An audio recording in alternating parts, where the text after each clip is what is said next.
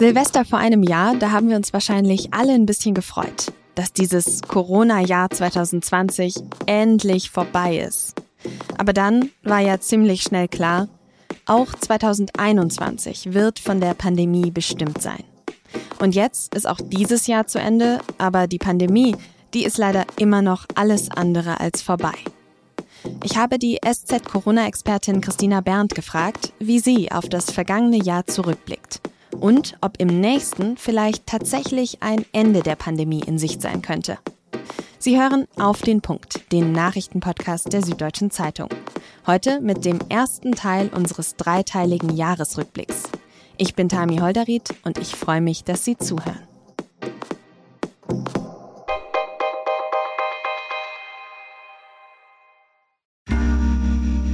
Werbung. Hi, ich bin Patrick Bauer, Reporter beim Magazin der Süddeutschen Zeitung. Und gemeinsam mit meiner Kollegin Eva Hoffmann habe ich an einer unglaublichen Geschichte recherchiert. Tom und Jana denken, sie ziehen mit ihrem kleinen Kind zu einer liebevollen Gemeinschaft. Aber sie landen in einer Gruppe, in der Menschen manipuliert und psychisch und physisch fertig gemacht werden. Wie schafft es die Familie da wieder raus? Im Schattenkloster. Chronik einer Gehirnwäsche ist ein SZ Plus Podcast in Zusammenarbeit mit Audible. Jetzt auf sz.de/slash Schattenkloster. Das zweite Jahr der Pandemie, das wäre jetzt damit also auch geschafft. Wobei geschafft wahrscheinlich doch ein Stückchen zu positiv klingt. Hinter uns gebracht, das trifft's wahrscheinlich eher. Zum Jahresende, da gibt's leider auch kaum gute Nachrichten, zumindest was Corona angeht. Das sagt auch Gesundheitsminister Karl Lauterbach Ende Dezember. Auch ich gehe von einer massiven fünften Welle aus. Das heißt, wir müssen uns hier tatsächlich auf eine Herausforderung einstellen, die wir in dieser Form noch nicht gehabt haben. Dabei haben wir 2021 ja eigentlich einen riesigen Schritt nach vorne gemacht. Stichwort Impfungen. Innerhalb weniger Wochen wird es, Stand heute, mit den Lieferungen, die wir erwarten dürfen, möglich sein, allen impfwilligen Erwachsenen auch ein Impfangebot zu machen. Das hat der Ex-Gesundheitsminister Jens Spahn im Juni gesagt. Und obwohl sich seit dem Sommer ja wirklich jede und jeder impfen lassen kann, ist immer noch keine Rückkehr zur Normalität in Sicht. Stattdessen misstrauen immer mehr Menschen der Politik und der Wissenschaft. Und das spüren viele immer öfter sogar in Gesprächen mit der eigenen Familie oder Bekannten. Das war also irgendwie ein Corona-Jahr der Gegensätze mit vielen Höhen und vielen Tiefen, mit Hoffnung und auch mit Angst. Meine Kollegin Christina Berndt hat uns nicht nur durch dieses Jahr begleitet, sie ist promovierte Biochemikerin und sie erklärt uns seit Beginn der Pandemie dieses Virus und was es mit sich bringt. Und deshalb habe ich sie natürlich auch für diese Jahresabschlussfolge dazugeholt und mit ihr über das vergangene und über das kommende Jahr gesprochen. Christina, im Dezember 2020 wurde die erste Person in Deutschland geimpft. Das war damals eine über 100-jährige Frau. Und das war ja schon so ein richtiger Befreiungsschlag, wenn ich mich da zumindest dran erinnere. Man hatte irgendwie plötzlich Hoffnung, dass 2021 doch relativ normal werden könnte. Hattest du die damals auch oder wovon bist du im Januar ausgegangen, wie das alles hier so weitergeht? Ja, in jedem Fall war das äh, ein, ein großartiger Moment, dass man dachte, jetzt gewinnen die Menschen wieder ein bisschen die Oberhand über dieses Virus, das uns bis dahin ja in vielerlei Hinsicht so machtlos gemacht hat. Aber klar war für mich von Anfang an, das ist jetzt noch ein Stück Weg. Ne? Also man denkt dann immer, jetzt impft man halt mal so drauf los und dann ist man auch bald fertig. Aber schon früh hat man ja durchgerechnet, wie lange das dauern würde. Und äh, das dass man einfach, ja, bis man 60 Millionen Menschen oder wie viel auch immer geimpft hat, dass das alleine einfach wirklich noch viele, viele Monate braucht. Mhm. Und damals gab es ja auch vor allem auch erstmal noch viel zu wenig Impfstoff überhaupt. Also auch die Risikogruppen mussten ja ziemlich lange noch auf ihre Impftermine warten.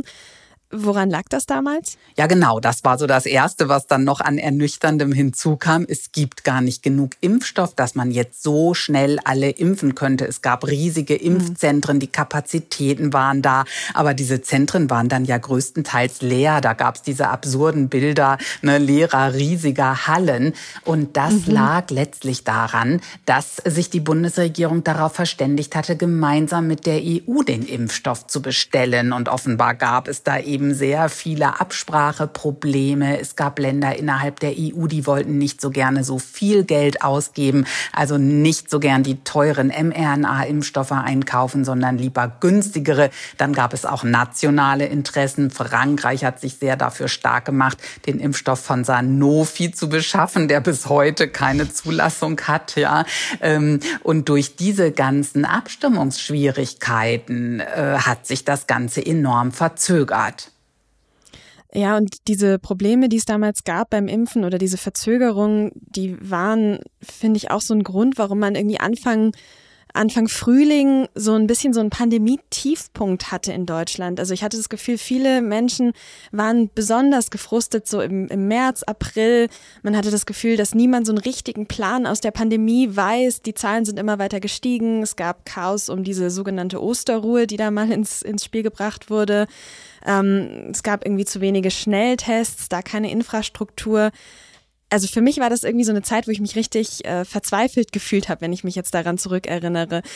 Wie erinnerst du dich daran? Was war damals los? Ja, das ging sehr vielen Menschen so und es war einfach auch hochgradig nervig, dass es halt an so vielen Ecken und Enden knirschte. Ne? Genauso wie du es gerade schon aufgezählt hast. Es war ja nicht nur die Impfkampagne, die so schleppend lief im Vergleich zu anderen Ländern, sondern auch noch das Problem mit Tests. Dann kam noch das neue Virus dazu. Ne? Die Alpha-Variante hatte sich ja ungefähr seit dem Winter, seit Weihnachten angefangen auszubreiten und hat dann ja noch einmal eine neue dritte Welle befördert, äh, wo man dann nach der zweiten schon dachte, jetzt wird's langsam ein bisschen besser. Dann, und dann zeigt sich, ey, das, das klappt vorn und hinten nicht, weil wir offenbar auch irgendwie regiert werden von einem Trupp von Leuten, die nicht vorausschauend genug agieren.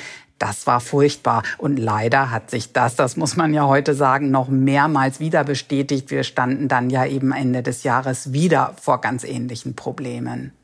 Vielleicht ähm, bleiben wir noch mal kurz so ähm, im Frühling dieses Jahres. Da gab es ja auch, nachdem wir dann die Impfstoffe hatten, dann aber auch Probleme mit eben diesen Impfstoffen. Einzelne Menschen, die mit AstraZeneca geimpft worden waren, haben eine Hirnvenenthrombose entwickelt und daraufhin wurde dann auch mehrmals die Empfehlung für diesen Impfstoff verändert. Glaubst du denn im Nachhinein in dieser Zeit, in dieser ja vielleicht ein bisschen unsicheren Zeit, liegt vielleicht auch gewissermaßen der Ursprung dieser großen Impfskepsis, die wir ja jetzt im Moment bei uns merken? Das glaube ich nicht unbedingt, äh, denn wir hatten das natürlich in allen Ländern auf dieser Erde. Also diese Problematik gab es ja überall, dass man festgestellt hat, es gibt nun mal bei manchen Impfstoffen wirklich einige sehr seltene, aber schwerwiegende Nebenwirkungen. Deshalb musste man anpassen. Das haben ja die skandinavischen Länder genauso gemacht. Ne, das war auch in Portugal mhm. so, wo wir eine gigantisch hohe Impfquote haben.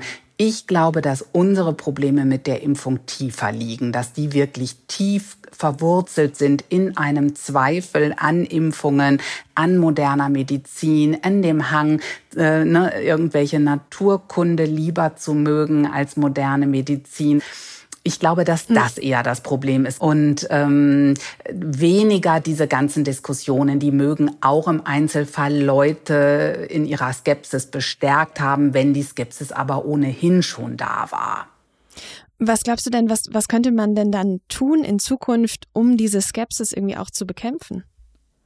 Ich glaube, es bleibt einem nichts anderes übrig, als immer wieder aufzuklären, immer wieder offen zu reden über Impfungen und deren eventuelle mögliche seltene Nebenwirkung, aber eben auch über den großen Nutzen. Also nur so kann man dem am Ende begegnen. Und dazu gehört natürlich auch Impfempfehlungen anzupassen und ganz offen zu kommunizieren, wenn man feststellt, aha, beim AstraZeneca-Impfstoff gibt es diese Problematik gerade für Jüngere Deshalb passen wir die Empfehlung jetzt an. Das finde ich an sich etwas ganz Tolles und Transparentes, dass ähm, auch die Ständige Impfkommission mit diesen Fragen so umgegangen ist und immer sehr deutlich gesagt hat, wo wissen wir noch nicht genug? Weshalb sind wir so vorsichtig? Also eigentlich hat mich die STIKO erst gegen Ende jetzt öfter mal geärgert, dass ich denke, da waren die wirklich so zögerlich und zu zögerlich.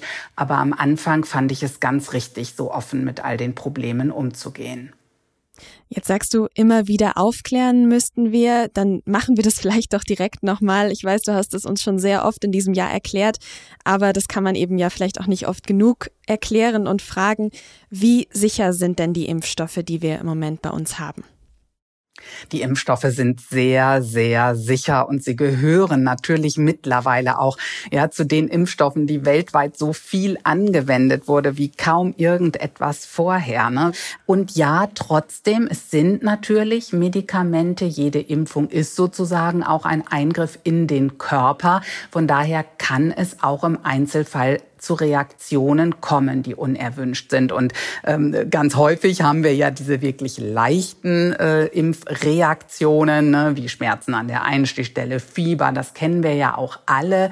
Aber manchmal kommt es dann eben doch auch zu schwereren Nebenwirkungen. Nur ist das so, so selten und eben im Vergleich zu den Risiken durch die Corona-Infektion so gering, dass für es eigentlich immer gilt, besser die Impfung, als sich dieses Virus zuzuziehen, das tatsächlich ja schwerwiegende Einflüsse auf den ganzen Körper hat, auf sämtliche Organsysteme, auf die Nerven und auch noch zu Langzeitwirkungen führt. Dieses Virus bleibt ja auch noch ähm, äh, ne, mit seinen Folgen mhm. lange spürbar. Nicht das Virus selber im Körper, aber die Folgen, die es anrichtet. Es gibt so viele Leute, die wirklich langanhaltend unter der Infektion leiden, dass es am Ende überhaupt keine Frage ist, Impfung oder Infektion. Ja klar, Impfung. Jetzt hast du gerade schon die Langzeitfolgen auch angesprochen. Inwiefern würdest du denn sagen, haben wir dieses Jahr mehr über das Virus und seine Folgen gelernt? Gab es da große Fortschritte oder wissen wir immer noch vergleichsweise wenig über dieses Coronavirus? Doch es gab sehr, sehr große Fortschritte, auch im Vergleich nochmal zum letzten Jahr aus meiner Sicht. Natürlich war ohnehin ja der Erkenntnisgewinn gigantisch, gar keine Frage. Wir wissen jetzt sehr, sehr viel über seine Eigenschaften und auch über seine krankmachenden Eigenschaften aber eben auch darüber, wie man ihm mit Impfungen zumindest gut begegnen kann. Gleichwohl haben wir noch einige Lücken und die größte ist sicher wirksame Medikamente diesen, gegen diesen Erreger zu haben. Da gibt es ja mittlerweile zwar ein paar Kandidaten, aber immer noch wirklich wenig, was wir da in der Hand haben. Und was wir noch sehr wenig wissen, äh, sind tatsächlich diese Langzeiteffekte Long-Covid. Was passiert da genau und wie kann man denn das dann am Ende wieder heilen? Wir haben also viel über das Virus gelernt. Äh, man könnte eigentlich auch annehmen, dass wir vielleicht viel über den Umgang mit diesem Virus gelernt haben. Aber du hast es ja vorhin schon kurz angesprochen, leider wiederholen sich irgendwie viele Erlebnisse aus den vergangenen Pandemiemonaten dann doch immer wieder. Äh, Im Sommer, als es sich ja eigentlich bei uns alles relativ normal angefühlt hat, da haben schon Expertinnen und Experten vor dem Winter, vor der vierten Welle gewarnt. Warum sind wir denn jetzt trotzdem so in diese vierte Welle gerauscht? Ja, das ist wirklich furchtbar, finde ich, weil es so klar war. Ne? Also im Juli gab es diese Berechnungen, die gesagt haben, bei der und der Impfquote wird der Herbst so und bei der und der Impfquote wird er so. Und da zeigte sich sehr deutlich eine Impfquote von 65 Prozent, die wir ja nun bis vor kurzem nur hatten, die reicht eben einfach nicht. Also damit werden wir nochmal in eine massive Herbst- und Winterwelle geraten mit riesigen Inzidenzen und riesigen Intensivbettenbelegungen. Und ähm, darauf wurde trotzdem nicht reagiert. Ja, warum fragst du? Ich würde sagen, äh, einerseits, weil die Politik immer noch auf das Prinzip Hoffnung gesetzt hat. Das hört man ja sogar jetzt wieder, wo Omikron vor der Tür steht. Und das andere, dass natürlich auch noch der Wahlkampf dazwischen mhm. kam. Also das Thema Corona, obwohl es unser aller Leben ja nun schon so lange beeinträchtigt und wirklich unsere Wirtschaft und alles, ähm, hat dieses Thema im Wahlkampf ja quasi keine Rolle gespielt. Wahrscheinlich, weil keine Partei glaubte, damit punkten zu können. Und so hat man über diesen gesamten Sommer bis hinein in den Herbst äh, das Thema eigentlich völlig ignoriert. Hm. Und jetzt wurde eben zusätzlich zur vierten Welle vor einigen Wochen auch noch eine neue Variante entdeckt. Du hast den Namen schon gesagt, Omikron. Und gegen Omikron scheint der bisherige Impfschutz ja auch deutlich schwächer zu sein. Würdest du denn sagen, bleibt Impfen trotzdem der Weg aus der Pandemie für uns? Das bleibt so. Also es ist äh, eben schon ein bisschen gemein auch, dass uns dieses Omikron nun trifft, auch noch mitten in den Herbst, mitten in die vierte Welle hinein. Wäre das erst im nächsten Frühjahr aufgetreten, wäre es leichter für uns gewesen. Wir müssen nämlich wirklich ganz schnell boostern. Das sieht man halt, dass äh, dem Omikron so eine doppelte Impfung relativ egal ist, also relativ egal. Also nochmal ganz klare Aussage, eine doppelte Impfung schützt immer noch sehr gut vor schweren Verläufen, auch bei Omikron. Aber gegen eine Infektion kann die kaum noch was ausrichten und auch nicht gegen die Übertragung, dann wieder an andere, wenn man sich als Geimpfter infiziert hat. Von daher bremsen Geimpfte jetzt also äh, diese neue Omikron-Welle kaum noch aus. Und wir brauchen unbedingt den Booster, um äh, die Zahlen einigermaßen im Zaum zu halten und dafür zu sorgen, dass eben nicht unsere Intensivstationen aus allen Nähten platzen. Brauchen wir denn auch eine Impfpflicht dann im nächsten Jahr wahrscheinlich? Ja, viele sagen, die brauchen wir, weil es so eben einfach nicht reicht. Wir kommen mit diesen mittlerweile 70 Prozent, die wir ja haben, nicht raus und schon gar nicht bei Omikron. Ähm, also man, was man auf jeden Fall braucht, ist eine höhere Impfquote und vermutlich äh, ist die am Ende nur mit einer Impfpflicht zu erreichen erreichen. Ich bin jetzt jemand, der kein großer Freund von einer Impfpflicht ist, weil ich immer so viel auf Selbstverantwortung gebe und denke, die Menschen müssen überzeugt und nicht gezwungen werden. Wenn man dann mhm. allerdings sieht, dass wir hier vielleicht so noch Jahre äh, rummachen mit dieser Pandemie, während andere Länder dann tatsächlich bald sagen können, wir haben es jetzt hinter uns, wir haben jetzt sozusagen die endemische Phase erreicht, also die Phase, in der wir mit diesem Virus tatsächlich irgendwie leben können, als wäre es eine von eben vielen Krankheiten, die wir sonst auch haben. Wenn man das dann sieht, andere Länder können das und wir immer noch nicht, dann tendiere ich auch zu einer Impfung. Impfpflicht. Was wird uns denn im nächsten Jahr dann erwarten? Wie gefährlich kann Omikron denn tatsächlich noch werden und vor allem auf welcher Ebene gefährlich? Also vielleicht kannst du was sagen zu unserem individuellen Risiko, uns anzustecken und vielleicht eben auch dem Risiko für ja das Gesundheitssystem, sage ich jetzt mal. Jetzt äh, mache ich mal eins nach dem anderen. Also erstmal das individuelle Risiko. Da muss man eben schon sagen, Omikron wird mich vermutlich, wenn ich mich damit jetzt anstecke, nicht kränker machen, als es Delta gemacht hätte. Womöglich macht es sogar etwas weniger krank.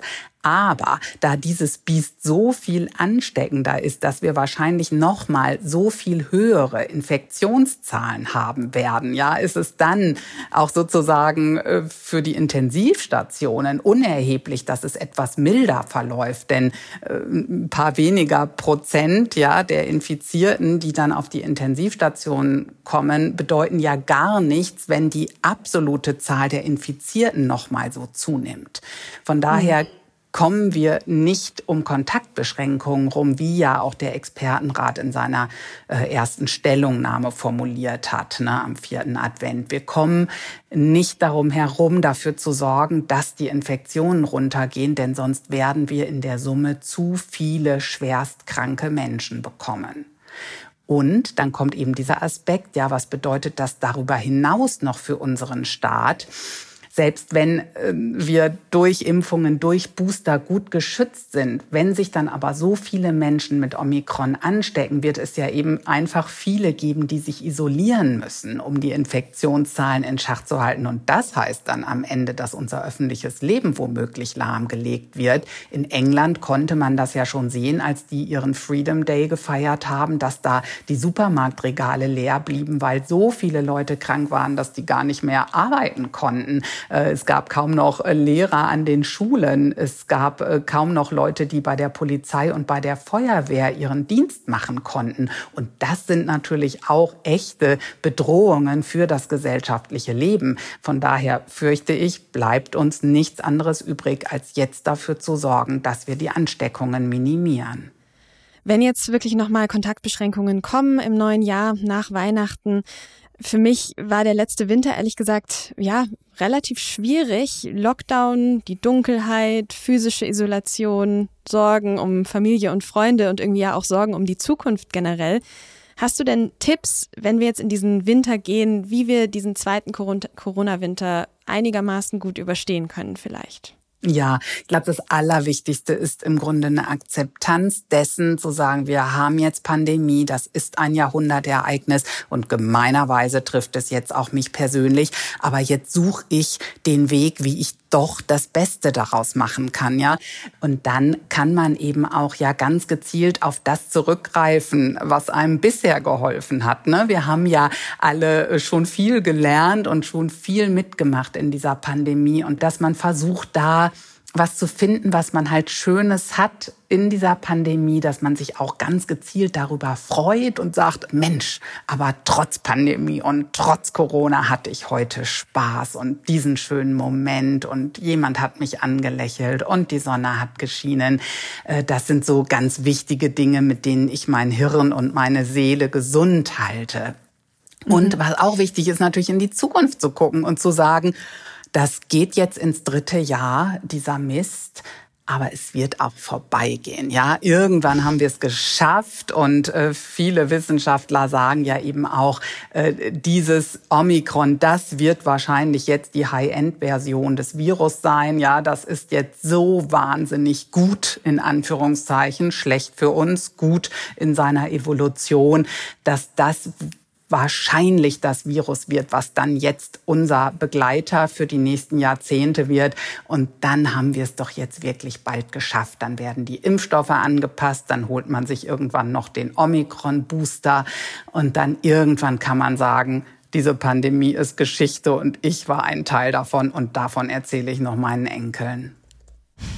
Also wenn du das sagst, dann glaube ich dir das auch, Christina. Ähm, und ich bin sehr froh, dass wir diese Corona-Sendung doch tatsächlich mit einer positiven Anmerkung beenden können. Vielen, vielen Dank dir für diese Sendung, aber auch für die vielen, vielen Erklärungen im letzten Jahr. Und ähm, ich spreche sehr gern mit dir, aber ich hoffe, dass wir im nächsten Jahr vielleicht nicht mehr ganz so oft über Corona sprechen. Mal ein anderes Thema, ne? Das ja. wäre schön, liebe Tami. Und dir auch vielen Dank für deine schönen Moderationen und deine tollen Fragen. Dankeschön.